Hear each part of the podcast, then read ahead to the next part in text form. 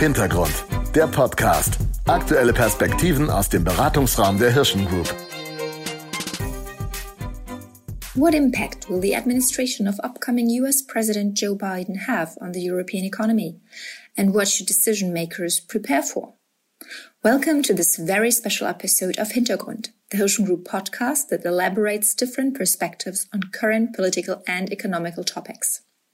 I'm Sonja Schaub, Head of Corporate Communications at Hirschen Group, and I'm very honored to have two special guests on this podcast today. Marie Stafford from our international partner at Wunderman Thompson.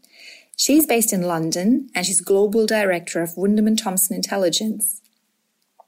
And from within the Hirschen Group, I welcome US citizen Constance Chucholowski, who is a director at 365 Sherpas.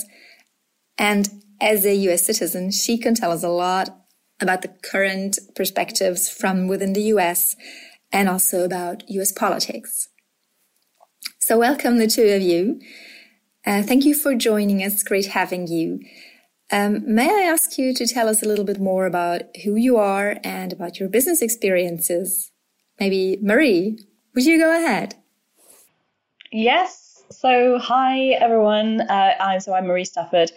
Um, and my team, um, Wunderman Thompson Intelligence, is um, an in house futures think tank. Um, we spend our time um, thinking about what changes are happening um, in consumers' lives, in culture, society, technology, all of those things, um, and really kind of thinking about what that means for brands. So, how is the world changing, and what opportunities does that unlock for our clients? Um, so we publish our own original thought leadership content at intelligence.wundermanthompson.com. Um, we recently published reports about privacy, about Gen Z. Um, and in a week's time, we will launch our flagship trends report, the Future 100. So please check it out.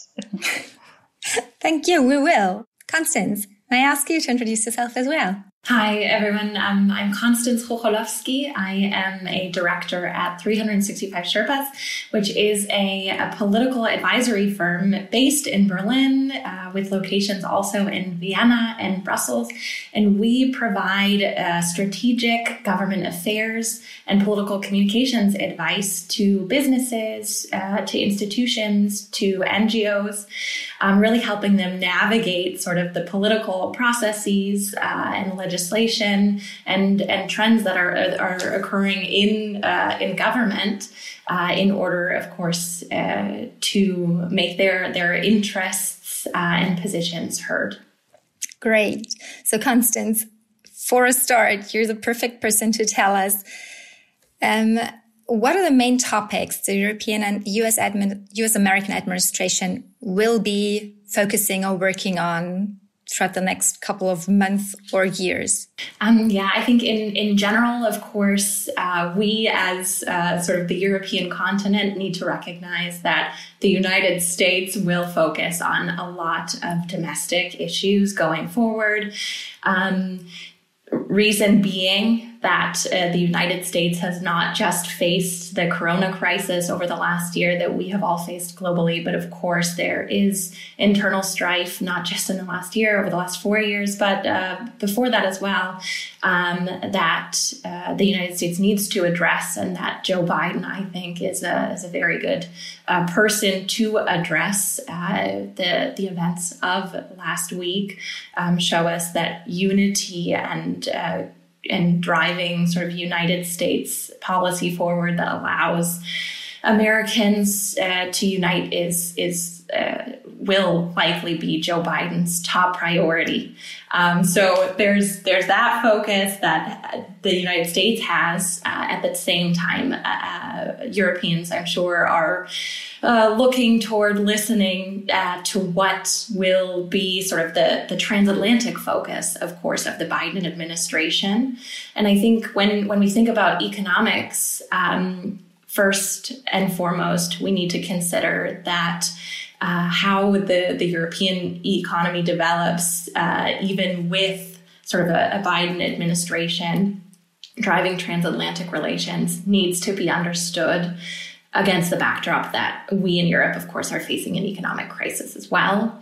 Uh, one that we don't even know with the extent of until this crisis, essentially the acute crisis, is over. Um, so uh, we should see everything against that backdrop. At the same time, there are a number of issues that I think um, sort of will drive the European economy as well that are being thought about by the United States and Europe. Um, I see that in three uh, bigger buckets. One is a bucket of issues where uh, the United States and the European Union can work closely together, whether that's on um, mitigating climate change, innovation, and energy policy. The other um, sort of issue within that bucket is digital policy um, and how to work together on security and human rights issues that will also sort of safeguard uh, both economies.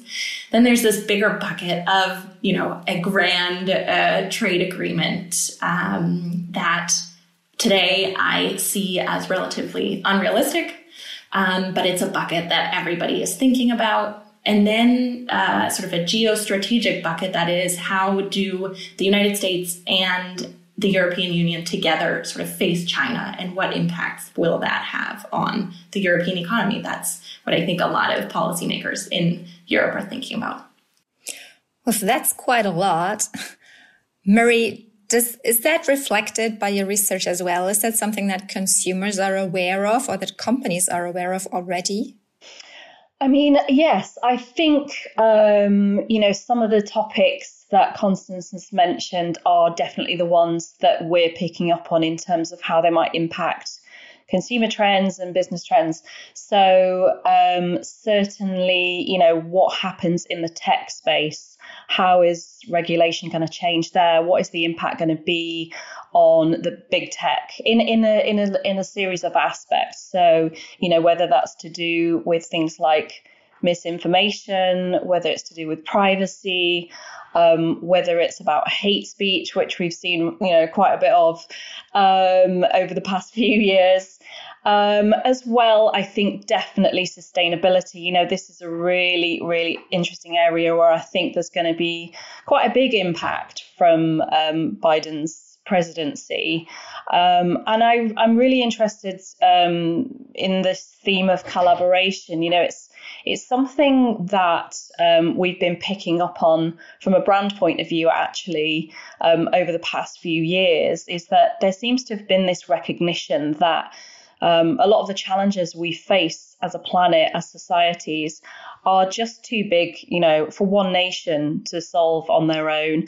And it's something that, you know, companies have recognized too. They realize that, you know, if they're going to make efforts in the space of sustainability or um, social justice, then they can have a much bigger impact by working together. And so um, there's been this kind of momentum of collaboration that we've seen, certainly b- between brands, between businesses. And I'm interested to see whether we'll start to see businesses and governments working together because that's certainly something that consumers want. Um, we did some research a couple of years ago in sustainability, and uh, globally, I think it was something over 80% of consumers globally think it's a good idea for brands and governments to work together on these big sort of thorny issues. So it'll be really interested to see if that, you know, is, is something that picks up. So consumers see there's a lot, there's a huge responsibility when it comes to sustainability and uh, corporations and companies. Now we have a lot of global companies. Should they even consider to be in the lead when it comes to sustainability or is politics which is not globally united in that, even though we have a Paris climate agreement. Uh, who is in the lead? Who is like pushing the topics? That's a great question. Because I think, you know, for, for me, sustainability, from all the research we've done, it, it's something where you need absolutely everyone to play their part. So you can't really have one without the other. You know, we need consumers to do their bit by, you know, how they spend their money. And they're doing that. You know, I think um, perhaps if, if I was to have to come down on one uh, area um, to answer your question, I would probably say in recent years it's been more of a grassroots issue. um, and consumers have been pushing um, for businesses to certainly make change and you know for for their governments to make change. But um, you know we've seen things like the plastic backlash of a couple of years ago. I don't know if you remember but you know there was a whole spate of consumers ditching their plastics in supermarkets to protest at you know the the the extent of plastic packaging in the in the products that they were buying um, we've obviously seen, you know, the rise of protests, and and obviously, you know, uh, young Greta is is obviously the youthful face of that. But you know, so many young people from from Gen Z, millennials, actually taking to the streets. We've seen mothers' marches um, for climate, and obviously the rise of movements like um, Extinction Rebellion um, globally. So, um, for me, I'd say um, there's certainly a lot of consumer grassroots pressure driving this. I think in the past couple of years, brands have really picked up um, in terms of their ambition and their will to to try and start tackling this issue. Um, some you know some incredible goals setting um, in the past sort of 12 months or so. If you look at business like Microsoft that has you know committed to be carbon negative um, I think, by 2030, which is way ahead of what governments are saying. I think most governments are saying around 2050. China recently, I think 2060, if I'm right. Um, so, you know, really setting quite aggressive goals and even pledging to take all of the carbon they've emitted since they were formed as a business um, out of the system. So, so I think, you know, we're starting to see momentum there, but it's not across the board. It's not everyone, you know, it's quite patchy um, which is why we do need governments to to kind of push um, and to make the right legislation and to put the right incentives in place because I think a lot of the time it's those incentives that aren't there that are kind of you know providing that stick um, to drive businesses to make the right changes. I would agree with Marie entirely. I think too uh, one thing that you said that's really important is that brands are, are, have sort of picked up on on this. I think what they're picking up on is, of course, exactly that grassroots movement. Um, unfortunately, I will say, I think that uh, businesses, not many businesses, would have made these decisions on their own. Meaning, if there were not pressure points either from governments, of course, or legislators um, and from from the voter essentially uh, their consumers.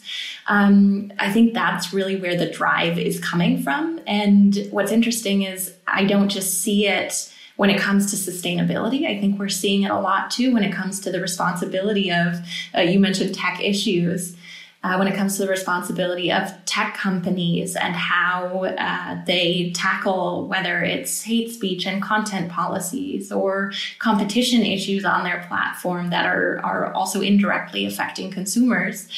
Um, so it's really sort of the voter that's driving, uh, or the consumer that's driving change uh, toward brands, and of course then toward governments. Um, I think you know, in, in Germany, that's the example that I'm closest to and, and know best.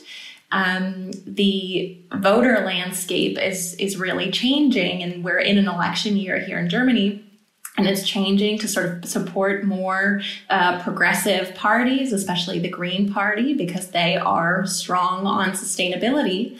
Um, and that sort of shift in the populace, of course, is now affecting how the current government uh, is tackling climate change and the goals that the future government might set for itself.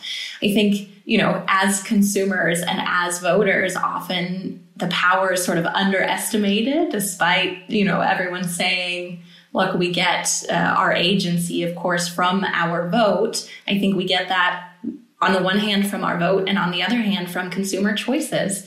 And that's what brands and governments are responding to. And companies really should be reacting to that strongly.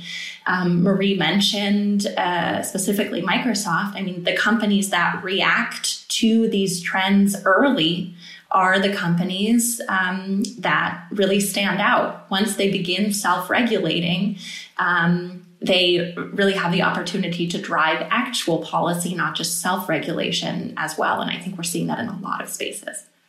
We can also see that when it comes to tech, you already mentioned it. but so many people are turning their backs on um, on WhatsApp um, currently, and we see all the approaches Twitter um, is doing now and taking a lot of accounts from their platform. Uh, who's who's driving this? I mean, we had the the Capitol incident and we're all hoping for a peaceful inauguration tomorrow and no further violence. But where is that going to lead us? Who is who is regulating that? Is that the consumers as well, just turning their backs on the platforms?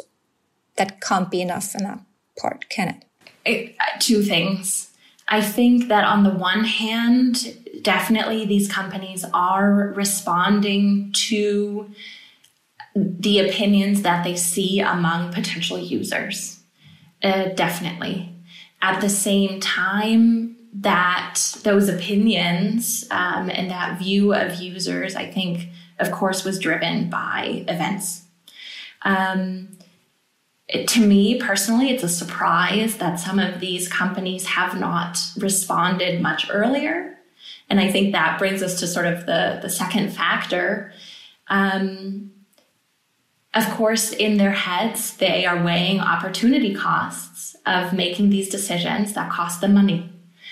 Um, and at, as we advise businesses, again, I would say that it's important to make those decisions early um, and not only base those on opportunity costs in the moment, because we're seeing the opportunity costs and the effect on reputation now, like you say, when people are abandoning WhatsApp or potentially abandoning Facebook um, as a result of. Um, you know those companies making decisions in the moment as opposed to being forward thinking about what impact their decisions on these really I mean, these are huge issues that are going to accompany us, I think, for a, for a very long time.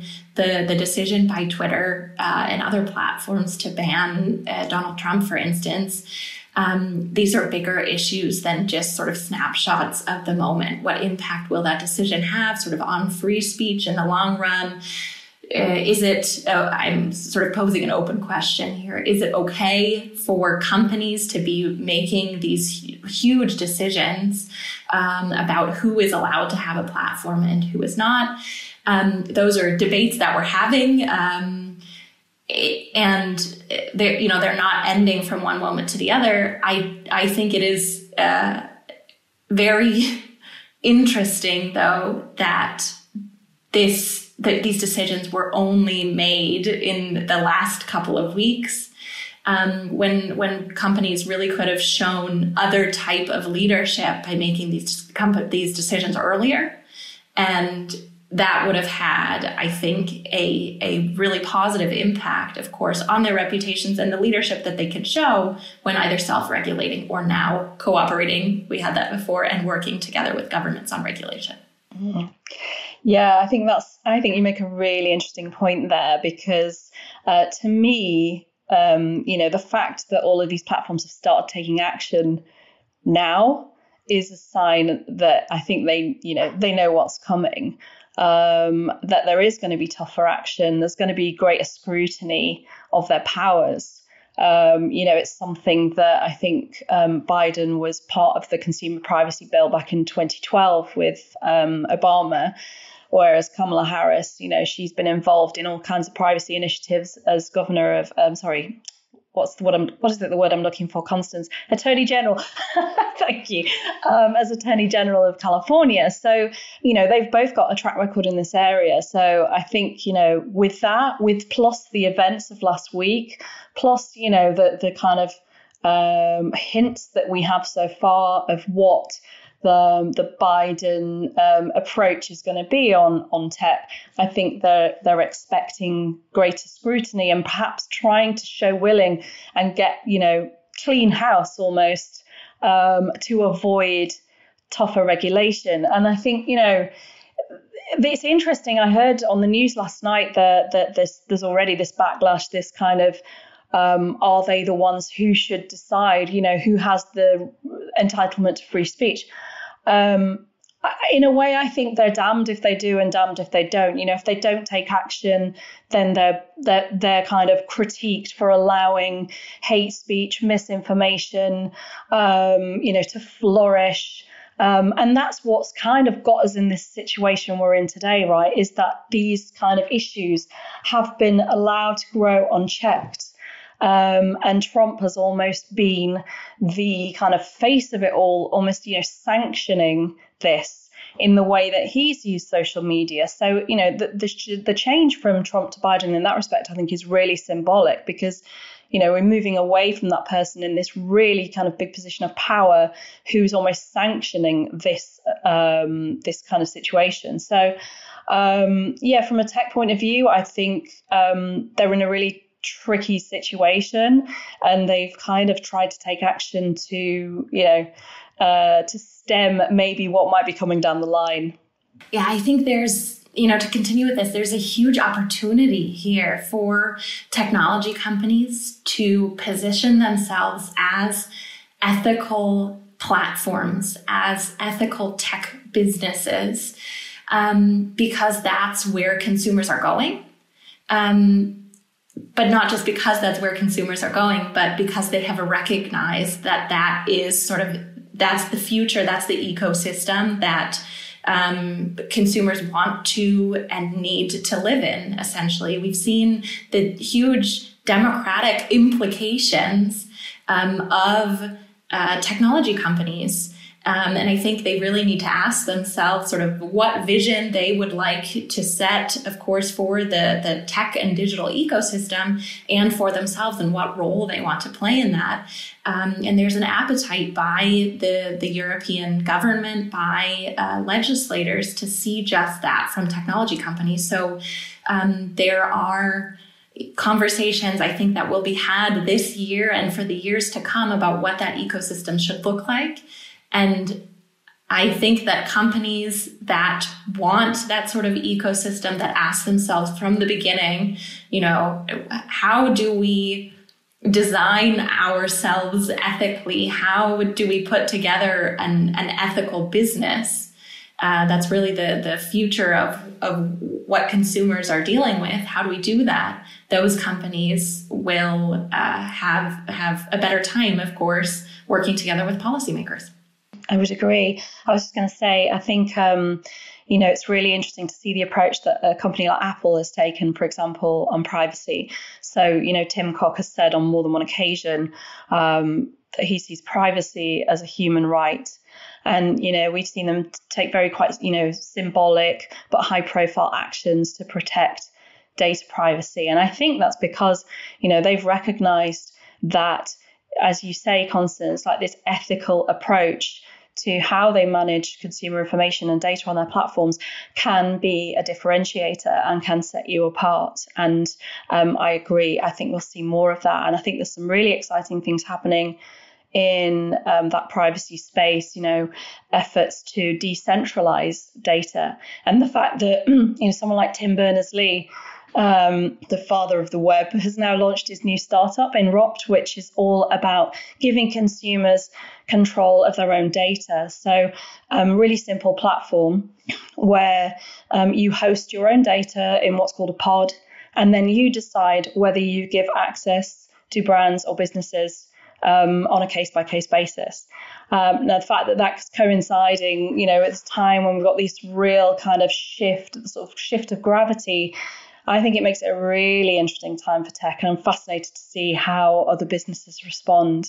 That sounds really fascinating. And as much as I applaud that, of course, Apple has an easy stand because they have access to as much data as they possibly want to have. But when it comes back or when, when you go down to local businesses or just like regional businesses who are on the edge of being part of the data, data driven marketing, for example, how do they get access to that market? Because otherwise they're just being left out. So how fast is that gonna move or uh, how bad it's gonna get before we get the turning point? What would you advise your clients to do when they're at that turning point? Being ethical now or having access to the data that can, that can be used for business growth? Well, I think there's, there's, um, we, we've kind of been given this, you know, opposition that you know having access to data is necessarily um, a negative thing. So it's a breach of consumer interest, and that's because of the asymmetry in the relationship that's just been there since you know time began. Um, and I think you know what we have to do is think about it a different way, and and and you know with with the emergence of these new approaches where you know consumers can authorize access to the data, I think that's a much better approach because you know it doesn't matter if you're the biggest you know biggest company on the planet or a mom and pop business down the road you know that decision remains the same. Does that consumer trust your brand enough to hand over their data. And I think, you know, if you can create relationships on data that is built on trust, then you have the opportunity actually to access more data. And so, you know, in the long run, you know, you can create better products, you can create better services, and it's all based on this kind of, you know, equitable relationship. So for me, um, I think you know we need to start thinking about doing things in a slightly different way. Um, and then it sort of levels out the playing field in the in the way that you're sort of suggesting, Sonia. So you're saying we're on a really good way when it comes to sustainability. We're in a really good way when it comes to data protection, protection of personal data. That sounds quite um, optimistic to me. Um, considering that there's going to be a vaccine or we're, we're already having vaccines for COVID, is it all going to be glorious and bright? Well, I, yeah, I mean, it, I think, you know, when, when you think about the events at the end of last year, that's what it felt like. You, you know, we had the the Biden win. We had the you know information about the vaccines, not one, not two. Now there's three. So I think you know there was a little building wave of optimism, and I certainly think you know in in in various quarters people breathed a sigh of relief and thought, okay, maybe this is a turning point. You know, like uh, I'm sure the world of science, which has suffered from Trump kind of denying the existence of, of proper science for the past four years, heaved a huge sigh of relief. Um, European citizens, I know I've seen research from, um, I think it was YouGov quite recently, that said, you know, they perceived Trump as quite a negative influence, not just on, you know, the, on themselves, on their country, and on Europe. So um, there, I think there is a sense of optimism. But that's not to say all of this is going to be easy. And I don't think, you know, um, Biden's, I'm sure Constance will have a better view on this than me, but I don't think he's going to be necessarily able to implement everything that he's, you know, put forward in his plans. Um, and the other thing I guess we need to reflect on is that, you know, we do have some quite divided societies now um, as a result of kind of you know all the things we've talked about this kind of you know polarization of ideas and political opinions and the rise of hate speech. There's serious divisions you know in the US but also in you know many countries in Europe now. And that is not going to you know we can't just flick a switch and that will be resolved overnight. I think that's probably going to take decades and you know smarter people than me uh, to know how we resolve those really serious divisions in society. I could not agree with Marie more. And really, I think that in this context is where businesses need to understand themselves as actors in society that have a responsibility toward these changes and toward how um, you know, how they have contributed to these changes and how they can contribute to a better future. And that's sort of the demand that we're seeing from the populace, from voters, from consumers. Um, I also uh, have to agree with Marie that, uh, of course, uh, we saw a lot of optimism at the end of last year, and rightfully so, in my view. Um, but this is not going to be easy. Uh, on the one hand, of course, Biden implementing a number of reforms um, and systematic changes, really, in the United States, and then on the other hand, um, this sort of new drive in a transatlantic relationship that I think many of us hope for the will of both sides, I think, in, in government, in the administrations, whether that's in the European Union, in the US, or in, in diverse member states, is there. However, I think in allowing us for the last four years to say, oh goodness, it's near Im- impossible to work with the current administration. Um, now European policymakers have to look to themselves a little bit as well. Uh, when there are challenges, whereas in the last four years, of course, that could that could sort of be pushed pushed to the U.S. administration, and that won't be the case anymore. Well, thank you so much. This is so interesting. I could just go on, but we are already extended the time for a podcast. So maybe just to sum it up, um, is there one advice that you that you see yourself giving over and over to your clients, or one thing that you come back over and over again that you could share with us? Yeah, I mean, I think one thing that um, I, I, I often look to is you know, the new generation that's entering society and the workplace, um, Gen Z, as I mentioned earlier. And I think, you know, it, it, from what we know of the way they see the world, um, they're incredibly values driven. You know, Constance referred to this earlier the way they spend money, the way they make choices about, you know, brands, about where they work. Um, are all driven by their beliefs and what you know the values they have and um, i think you know that is the change that is coming you know the more these people are involved in society influencing in the workplace and you know holding the consumer power um, I think understanding that generation and what they care about is something that I would counsel brands to spend time, you know, getting to know and understand. I think two points uh, on different levels. On the one hand, I think um, we, as sort of citizens of the diverse places we're from, need to understand that we have agency uh, we're seeing that in the grassroots movements that Marie described. Uh, we're seeing that in voting patterns, essentially. Uh, we're seeing sort of the good and the bad of it. Um, if everyone realizes they have that agency and sort of participates, I think that will take us in, in the positive direction that Marie described. People are making values oriented decisions with that agency. Um, and on the other hand, to businesses that are, are functioning in that context, I think a very, very important thing for businesses to do is to take a stand. Um, and, you know, together with the insights uh, that Marie describes, I think taking a stand will mean taking a stand sort of for democracies, um, for the future and for an ethical future. Um, and if businesses see sort of a business need to do that as well, uh, then I think that we're we're moving certainly in in a positive direction. Well, thank you so much.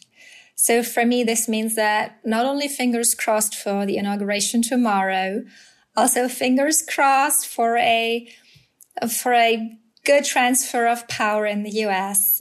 And uh, it seems as if 2021 can still make it even though it had a hard start. But you sound optimistic. I like what you said and um, makes me feel really optimistic. So thanks a lot for joining me on this podcast. And uh, I hope to see you back here um, when we have more to talk about international politics and economics. Thanks a lot, Constance and Marie.